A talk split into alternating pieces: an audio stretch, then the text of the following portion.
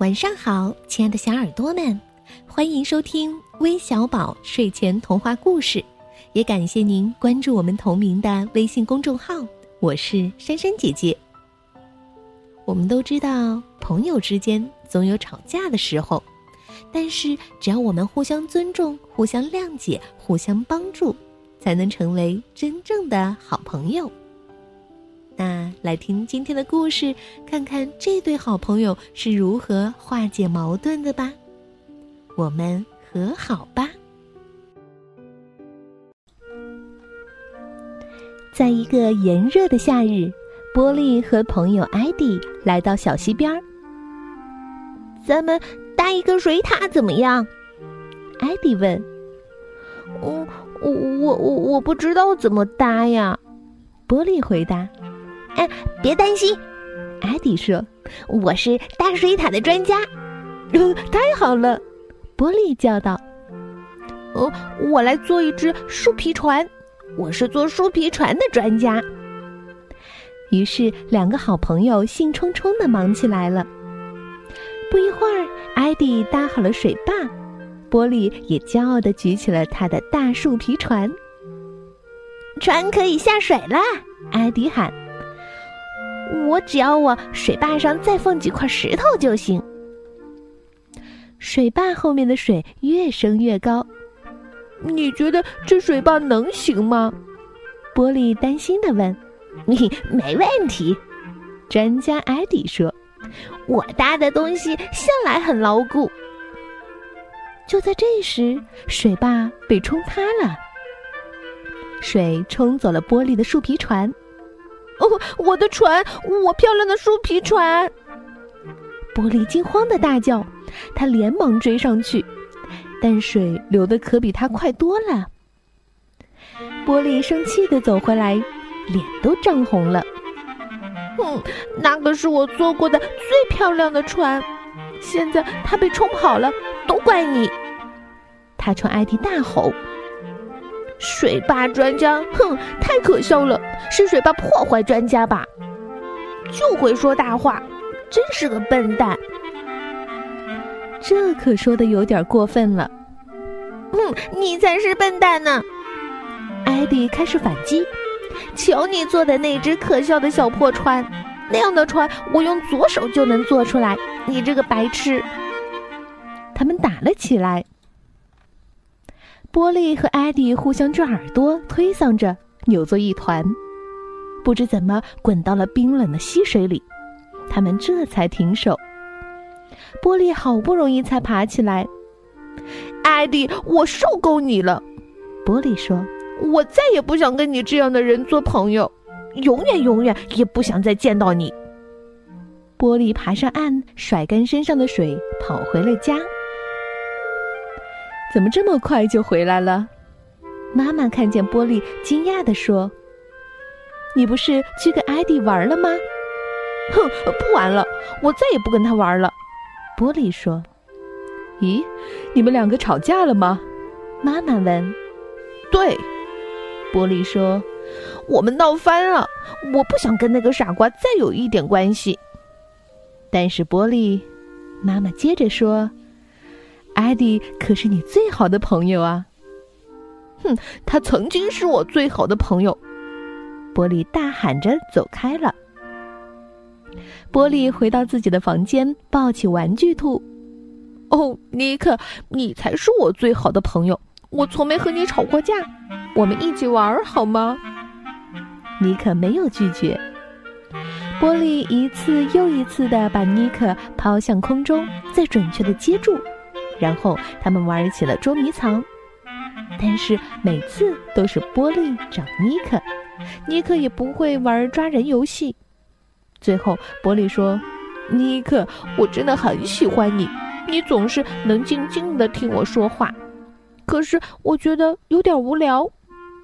走，我们去找马克和马尼玩。”波利在门口碰见了大哥马克。嘿，马克，你能跟我们玩一会儿吗？不行，我要去找我的朋友们，不能带着你。马克说：“嗯，那好吧，我去找玛尼和娜娜。”波利说。可是哪儿都找不着他们。波利问妈妈：“玛尼和娜娜去哪儿了？我想跟他们玩儿。”他们跟着爸爸采蘑菇去了。妈妈说：“要不你跟丫丫玩一会儿？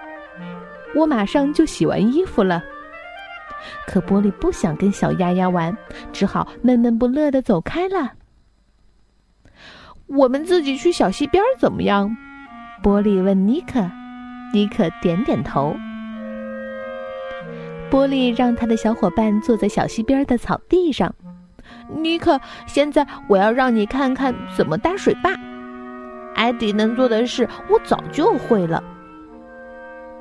波利站在小溪里，把石头一块一块的垒起来，但石头老往下掉，水也从石头缝里流了出来。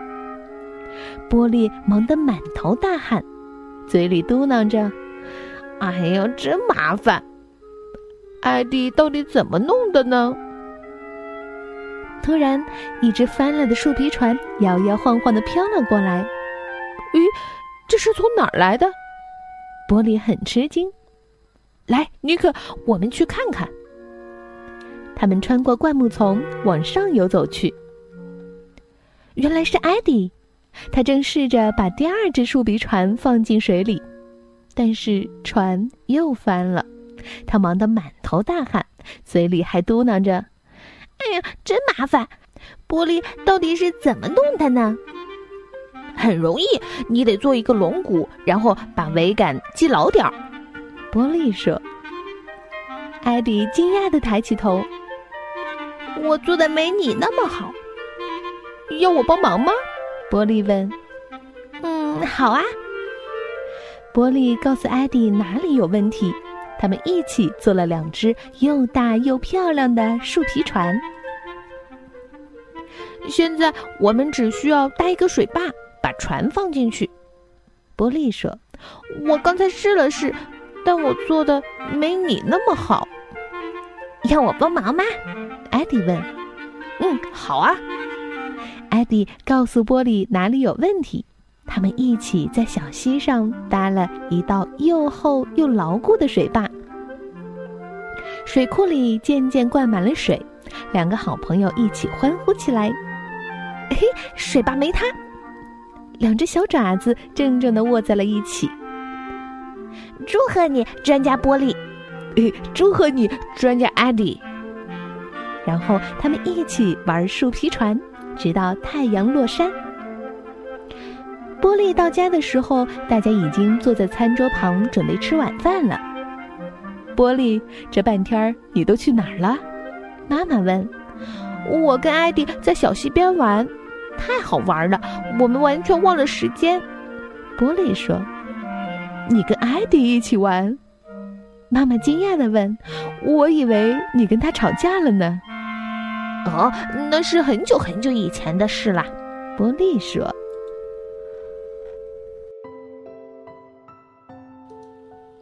听完今天的故事，你会发现这只莽撞、淘气又温柔善良的小兔波利，教会了我们如何面对困难，如何承担责任，如何克服恐惧，如何关爱别人，还有如何与人相处。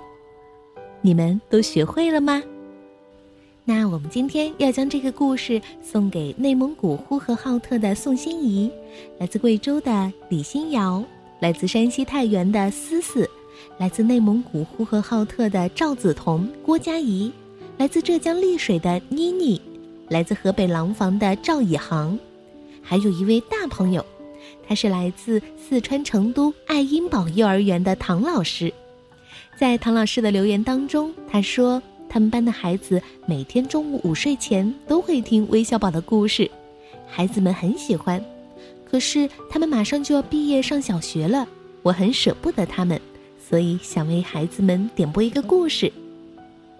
唐老师真的很用心哦，相信小朋友们即使离开幼儿园了，也会记住这位可爱的唐老师的。那我们今天的故事就分享到这里了。